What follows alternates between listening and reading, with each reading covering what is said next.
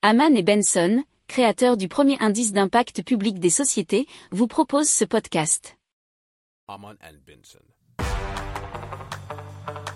Le journal des stratèges. Allez, on commence donc avec les éoliennes urbaines de Aeromine Technologies. Euh, donc qui ont un design plutôt euh, inhabituel puisqu'elles sont plutôt petites, 3 mètres d'envergure seulement et totalement immobiles.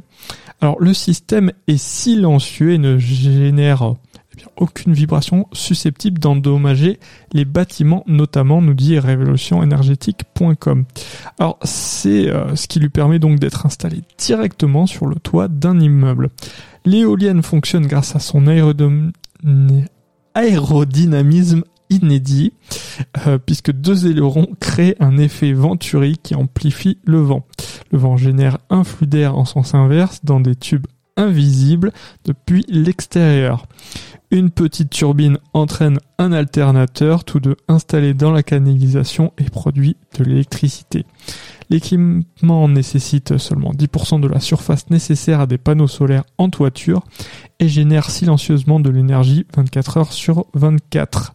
L'éolienne pourrait générer jusqu'à 50% d'énergie en plus qu'un système photovoltaïque, cela pour le même prix. L'éolienne est conçue pour être installée par série de 20 à 40 unités en bordure de toit d'un bâtiment. La puissance de chaque unité serait de 5 kW pour 14,3 MW de production annuelle moyenne.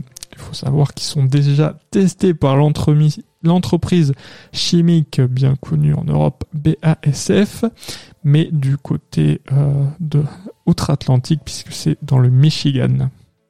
Si vous aimez cette revue de presse, vous pouvez euh, vous abonner gratuitement à notre newsletter qui s'appelle La lettre des stratèges, LLDS, qui relate, et cela gratuitement, hein, du lundi au vendredi, l'actualité économique, technologique, énergétique, mais aussi de l'hydrogène, et puis de tout ce qu'on trouvera super intéressant pour votre vie.